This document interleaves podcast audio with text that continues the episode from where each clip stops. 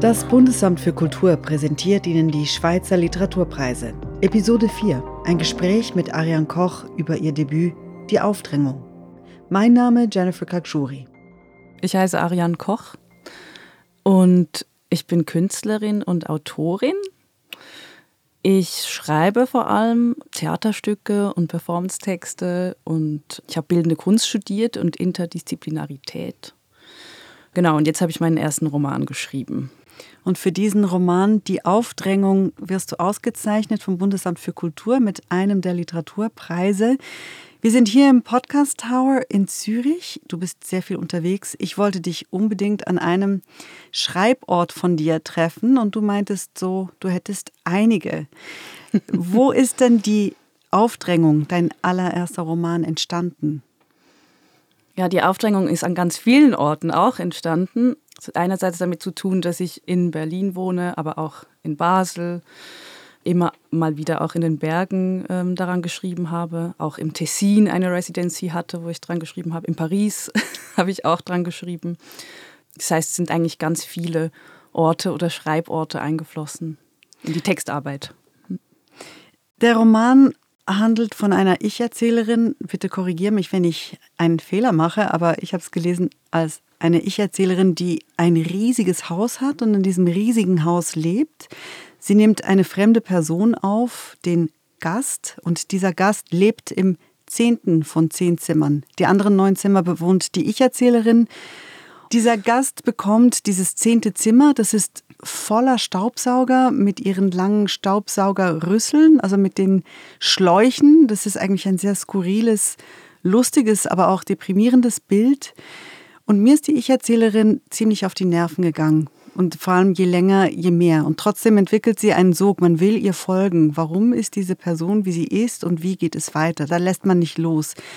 Wie ging es dir mit ihr, mit dieser Ich-Erzählerin?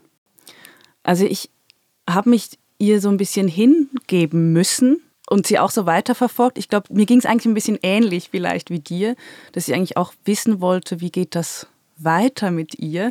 Wie kann es überhaupt mit ihr weitergehen? Es gab manchmal auch Momente, da hatte ich fast ein bisschen Respekt oder auch Angst vor dieser Person, also weil sie natürlich doch auch eine Form von Bösartigkeit hat und Herrschsüchtigkeit oder so, die auch heftig ist, also und die ja irgendwie auch, wenn man es jetzt eher symbolisch ähm, betrachtet, auch irgendwas sagt über unsere Gesellschaft. Und ich fand es manchmal nicht nur einfach, mich dem so hinzugeben. Oder ich habe immer wieder gedacht, ja, was passiert dann, wenn es dann rauskommt und wie wird die aufgenommen und wie wird das denn, wenn ich immer verwechselt werde mit dieser Ich-Erzählerin? Ja, okay, man sollte ja wissen, dass man die Ich-Erzählerin nicht mit der Autorin gleichsetzen darf und nicht gleichsetzen soll. Wahrscheinlich passiert es trotzdem hier und da ich habe gesehen oder ich lese in dieser Ich-Erzählerin auch, dass es sich um eine offensichtlich privilegierte Person handelt, die zu einer Mehrheitsgesellschaft gehört. Und ich möchte dich bitten, eine kleine Textpassage vorzulesen, die ich sehr exemplarisch fand. Auf Seite 30, bitte. Ich habe nie gewusst, was das eigentlich für ein Name ist, der mir vererbt wurde. Ich habe mir nie die Mühe gemacht, diesen Namen, den ich zu tragen verdammt bin, nachzuschlagen. Ab und zu sind mir Namensvettern in Büchern begegnet. Zum Beispiel ein misogyner Richter um die Jahrhundertwende, ein wahnsinniger Parasitenforscher oder eine Firma, die es sich zur Aufgabe gemacht hat, Waffen herzustellen und in die weite Welt hinauszusenden. Natürlich hat auch der Gast einen Namen, einen recht langen sogar, aber so lang, dass man ihn sich beim besten Willen nicht einprägen kann. Das ist so unfassbar respektlos und unempathisch. Also sie bittet den Gast zu sich nach Hause, ist sozusagen ein guter Mensch, weil sie diese Person aufnimmt, weil diese Person verloren ist irgendwo. Sie liest ihn auf und will seinen Namen, macht sich die Mühe gar nicht, den Namen zu lernen. Ja, und das sagt so vieles aus über die Ich-Erzählerin. Und eben in deinem Roman erleben wir die Perspektive der Gastgeberin, also einer privilegierten Person, die sich eben nie Gedanken machen musste über ihren Namen. Das ist vorher etwas angedeutet, dass du dich dieser Person, dieser Ich-Erzählerin hingeben musstest. Das heißt, du musstest auch an Orte gehen, die schmerzhaft sind, also über Privilegien nachdenken, über was einem gegeben wird und was einem nicht gegeben wird, wenn man so heißt oder anders heißt oder wenn man weiß ist oder nicht weiß. War das ein schmerzhafter Prozess, auch über diese Privilegien nachzudenken? Ja, es war ein schmerzhafter Prozess, aber vor allem kam ich einfach gar nicht darum herum, glaube ich, mich ähm, den Fragen zu stellen. Also natürlich hat das auch damit zu tun, aus welcher Perspektive kann ich eigentlich schreiben oder sprechen. Und ich bin eigentlich ziemlich schnell deshalb auch, glaube ich, auf diese Art von Stimme, also wenn ich jetzt die Ich-Erzählerin mehr, als Stimme bezeichne, gekommen, weil ich auch das Gefühl hatte, dass das ist so diese Stimme, der man sich eben noch stellen muss, wahrscheinlich.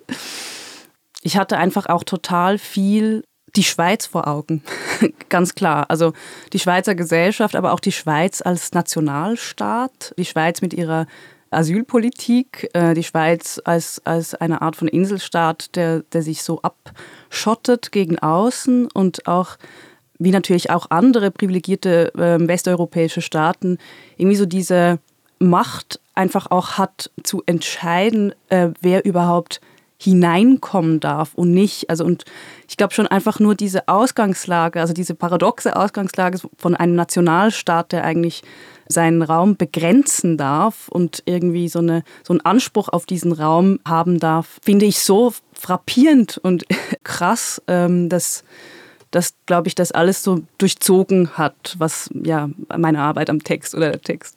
Kannst du noch etwas über das Verhältnis zwischen Gast und Ich-Erzählerin erzählen? Weil ich bin jetzt so auf die Ich-Erzählerin fixiert gewesen, obwohl der Gast genauso interessant ist als Figur in, in deinem Roman.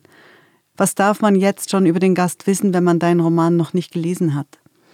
Ja, ich meine, das natürlich etwas Traurige ist, dass wir nicht so viel erfahren über den Gast, weil er eigentlich nur durch die Perspektive der Ich-Erzählerin beschrieben wird, was natürlich auch dieser gewalttätige Akt untermauert, dass sie ihn definiert und schon auch zumindest versucht zu sagen, wer er ist. Also sie kann sich quasi den Namen offenbar nicht merken, aber trotzdem hat sie auf jeden Fall den Anspruch, ihn auch zu besitzen und irgendwie immer wieder zu definieren und seine Identität irgendwie zu bestimmen auf ihre Weise was natürlich dann auch immer ziemlich widersprüchlich ist. Also er ist sehr viel, oft so zwischen Haustier und Bediensteter, Liebhaber. Was aber natürlich, glaube ich, auch über ihn gesagt werden kann, ist, dass er ja auch als Figur so eine Art Träger für das Unbekannte ist oder für das Fremde, aber ja, in beiden Weisen eigentlich.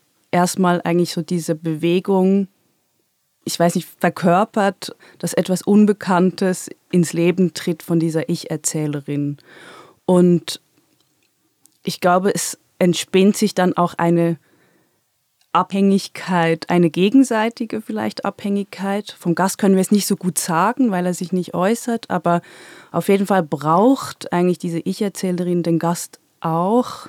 Damit sie überhaupt was zu tun hat. Damit sie etwas zu tun hat und vielleicht auch ehesten noch, um so eine Art Transformation heraufzubeschwören. Also sie kündigt das einmal so an, dass sie eigentlich eine Fachperson braucht, die ihr auch erklärt, wie man weggehen kann. Also das ist natürlich eine Figur, die so verharrt, die eher so stagniert in diesem Haus von ihren Eltern und sich eigentlich nicht wegbewegt, also zumindest irgendwie räumlich, also physisch nicht und eigentlich ja auch diese Transformation, glaube ich, sucht und diesen Gast deshalb so braucht und dann eigentlich auch über, über den Text hinweg immer mehr braucht, bis hin eigentlich zur Verzweiflung auch darüber, dass er wieder gehen könnte.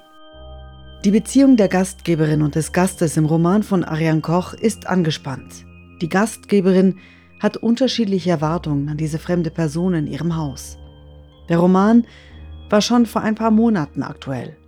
Doch das Lesen des Textes hat für mich nochmals eine neue Brisanz jetzt, wo viele Leute aus der Ukraine flüchten müssen und zum Teil auch in die Schweiz kommen. Beim Lesen frage ich mich immer wieder, was ist echte Gastfreundschaft und wie lange dauert Gastfreundschaft? Bei mir geht natürlich der ganze Kosmos irgendwie auf an diesen Gastlichkeitstheorien. Also bin ja ja auch fast ein bisschen fanatisch geworden mit dieser Gastlichkeit äh, und habe das natürlich auch überall gesehen, während ich gleichzeitig eigentlich lange das Gefühl hatte, ah, eigentlich ist Gastfreundschaft auch eher so was, das fast ausgestorben ist oder äh, über die spricht niemand mehr oder kürzlich kam auch ein Buch raus von Donatella di Cesare, eine Philosophin, heißt Philosophie der Migration. Und da beschwört sie eigentlich auch wieder so den Begriff, den alten Begriff der Gastfreundschaft irgendwie herauf und versucht den so hoch zu halten. Und als ich das gelesen habe, hatte ich auch so das Gefühl, ah, es gibt eigentlich so den Versuch, das so aus der Versenkung zu holen. Wie ja. ist es dir gegangen bezüglich deinem Roman jetzt in den letzten Wochen seit Kriegsausbruch in der Ukraine? Hat sich dein Roman für dich auch verändert? Ja, total. Also ich finde es irgendwie auch mega also einerseits finde ich es, glaube ich, gut, dass ich so merke, Texte sind so im Gespräch mit der Gegenwart. Und dass, dass es auch ein Text ist, der zwar manifest daherkommt, irgendwie dadurch, dass er gedruckt ist, aber sich auch verändert irgendwie über, über den Kontext einfach der Gegenwart. Ich finde es aber auch krass, wie, die, wie sich natürlich die Gespräche jetzt auch bei Lesungen oder Interviews irgendwie auch verändert haben, irgendwie ähm, in Bezug auf Gastfreundschaft. Und ich ängstige mich eigentlich schon auch davor, dass diese Gastfreundschaft so kurzfristig ist. Also es gibt irgendwie diesen Moment, du hast es ein bisschen angesprochen, von diesem Helfertum, mit dem sich irgendwie Leute dann so identifizieren können und natürlich dann, ja, sehr eigentlich wie meine, wie meine Protagonistin dann aber auch sehr schnell wünschen, dass etwas zurückkommt. Und sie haben eine bestimmte Vorstellung davon, was zurückkommen muss und haben auch eine bestimmte Vorstellung, was eine geflüchtete Person dann wie mitbringen soll. Und das, das ist natürlich schrecklich. Also es ist genau die ähnliche natürlich so Definierbewegung, gewalttätige Definierbewegung, die eigentlich meine Protagonistin versucht. Und dass sich das tatsächlich jetzt am einen oder anderen Ort, glaube ich, bewahrheitet, finde ich natürlich erschreckend. Auf der anderen Seite finde ich es natürlich auch toll, dass Gastfreundschaft wieder sowas wie hoch im Kurs ist. Und ähm, es ist natürlich dann die Frage, ja, wie man das längerfristig auch in etwas umwandeln kann, was dann eben nicht mehr Gastfreundschaft ist, weil, weil natürlich auch immer die Frage ist, wer kann eigentlich sagen, wer ein Gast oder eine Gästin ist, also wer, wer hat eigentlich die Macht zu versprachlichen, wer ein Gast ist, wenn man jetzt eben davon ausgeht, dass ein Gast wieder gehen muss, als eine genau temporäre Gestalt, also jetzt eher philosophisch gesprochen. Ähm, dann wünsche ich mir natürlich, dass aus den Menschen, äh, die da sind und auch bleiben müssen oder bleiben wollen, natürlich dann nicht, nicht längerfristige Gäste werden, sondern einfach nicht mehr Gäste, sondern einfach Leute, die Teil der Gesellschaft sind. Wobei das ja in den letzten paar Jahren auch nicht ganz einfach war für die Leute, die neu in die Schweiz gekommen sind und bleiben wollten, weil sie mussten, weil sie nicht äh, zurückkehren konnten. Auch dazu eine kurze Passage aus deinem Text. Es gibt Menschen, bei denen es so aussieht, als hätten sie schon immer genau dorthin gehört, wo sie sich gerade befinden, obwohl sie eben erst gekommen sind. Es gibt Menschen, denen sieht man gar nicht an, dass sie eigentlich nicht dorthin gehören, wo sie sich gerade befinden, beziehungsweise scheinen sie überall hinzugehören. Ich frage mich, ob es im Bereich des Möglichen wäre, mit einem Sofa zu verwachsen oder zu verschmelzen, sodass gar nicht mehr auszumachen wäre, ob jemand zu Gast oder Sofa ist. Ich stelle es mir für den Gast schmerzhaft vor, wenn ich mich jetzt auf das Sofa niederfallen ließe. Außerdem frage ich mich, wie lange er noch zu pausieren vorhat, beziehungsweise wann er sich erhebt und endlich wieder dem Schälen der Pastinaken zuwendet. Das sind auch so fixe Vorstellungen von Menschen, die wahrscheinlich wenig Migrationsbewegungen erleben mussten, die dann denken, der oder die Person soll jetzt das und das machen. Also fixe Erwartung, eben die Dankbarkeit. Die Dankbarkeit ist auch ein Thema, wie ein feiner roter Faden durch dein Buch. Dieses, der müsste doch dankbar sein, obwohl das so nie steht natürlich. Aber das ist auch tricky jetzt in dieser ganzen Krise, in der jetzt wir alle sind mit den Menschen, die, die kommen und die gar nicht hier sein wollen, aber die müssten doch dankbar sein. Also das hört man immer wieder, was mich, was mich schockiert. Wie hast du diese Dankbarkeit analysiert oder wie hast du die, dich diesem Thema angenähert? Ich weiß gar nicht. Ich glaube, dass dieses Thema der Dankbarkeit kam erstmal halt so aus dieser Beschäftigung mit der Gastlichkeit an sich. Jetzt gar nicht quasi nur in Anführungszeichen vielleicht in Bezug auf politische Gästinnen, sondern natürlich auch irgendwie aus dem Gedanken heraus, dass wenn GastgeberInnen und GästInnen aufeinandertreffen, sowas wie ein Tausch stattfindet oder sowas wie eine Situation, wo verschiedene Codes irgendwie eingehalten werden müssen. Und die Dankbarkeit spielt einfach irgendwie auf allen Seiten dann auch so eine Rolle. Natürlich meistens muss der Gast eher dankbar sein gegenüber der Gastgeberin, weil das quasi so zu den Codes der Gastlichkeit gehört. Das heißt natürlich auch, dass in dem Moment, wo man diese Gastlichkeitssituation dann auch eher wieder auf die politische Ebene nimmt, ja, spricht das natürlich dann eben auch Bände irgendwie für die Codes, die vielleicht auch da herrschen. Es ist tricky mit der Dankbarkeit, dass es hängen sehr viele Erwartungen an den Gastgeberinnen, Gastgebern gegenüber den Gästen, also gerade in diesem Roman. Ich spreche jetzt zwar im Plural, aber ich meine natürlich diese singularen und aber auch mhm. auf einer gewissen Ebene pluralen Menschen oder der Gesellschaft. Wie bist du mit dem Thema Dankbarkeit umgegangen? Wie hast du dich dem angenähert? Ja, ich glaube, das Thema der Dankbarkeit spricht eben irgendwie auch Bände in Bezug auf das eigentlich oft diese GastgeberInnen sich eigentlich eine bestimmte Vorstellung auch machen von diesem, von den Gästinnen, die kommen. Also dieses Unbekannte natürlich dann immer schon mit Vorstellungen und Erwartungen, wie du auch sagst, aufladen und anstatt eigentlich eine Art von Offenheit zu bewahren gegenüber diesem Unbekannten, also und auch Unbekanntes gar nicht im negativen Sinne zu sehen, also gar nicht als Fremdes im negativen Sinne oder anderes, sondern erstmal natürlich als etwas, ja eben auch Transformierendes, was erstmal so wie ins, ins vielleicht bestehende Leben tritt, das man schon kennt oder so. Und ich glaube, diese Dankbarkeit hat irgendwie etwas damit zu tun, dass immer diese Vorstellungen und Erwartungen von etwas, was man noch gar nicht kennt, gemacht werden. Zu Unrecht. Arian und ich schweifen ab, reden über Zugehörigkeit, Migrationsbewegungen, Diversitätsdiskurse über Sprache und über Schreibprozesse. Ich frage Arian, wie sie mit den verschiedenen Bezeichnungen Künstlerin, Theaterautorin, Hörspielautorin und jetzt auch Schriftstellerin umgeht und wie sich ihr Romandebüt, also dieser neue Text, von einem Theatertext unterscheidet. Ja, das ist für mich auch immer so eine Frage, die ich noch so rausfinden muss oder einfach immer am rausfinden bin.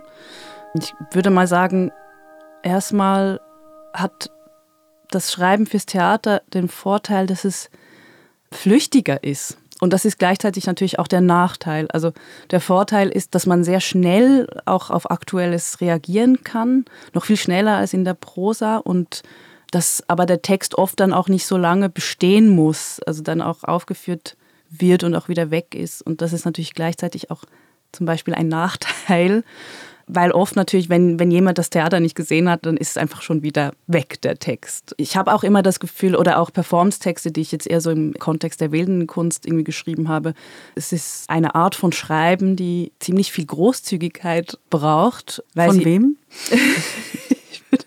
Natürlich auch von den Hörerinnen oder ZuschauerInnen. Ich glaube auch von mir als quasi Textproduzierende, die dann halt diese Textmassen vielleicht einfach so rausgibt und wird so von ein paar gehört und dann ist es auch schon wieder weg. Also es ist ähm, eine, eine sehr so exklusive Sache. genau. Dein Verhältnis zu diesem Roman, ist das anders als zu deinen Theaterstücken? Ja, einfach vor allem, glaube ich, dadurch, dass, also nicht nur, dass er eben auch manifester ist und irgendwie länger besteht, sondern auch dadurch, dass ich einfach ziemlich die ganze Verantwortung dafür trage. Also alleine? Genau, alleine. Also das ist sehr spürbar, also weil natürlich im Theater immer andere Leute mitarbeiten. Ich bin ja auch Teil von einer Theatergruppe und von einem Kollektiv und so weiter. Das ist natürlich auch sehr schön, dass man sich die Verantwortung da teilen kann. Und ich bin immer wieder auch halt einfach erstaunt, wie ich quasi im Literaturkontext so diese, so die Vermittlungsperson auch bin von diesem Text. Also das kenne ich nicht unbedingt aus anderen Sparten und es ist einerseits schön, dass ich irgendwie diesen Text so tragen muss, also mittragen muss und auch so viel darüber sprechen soll oder darf.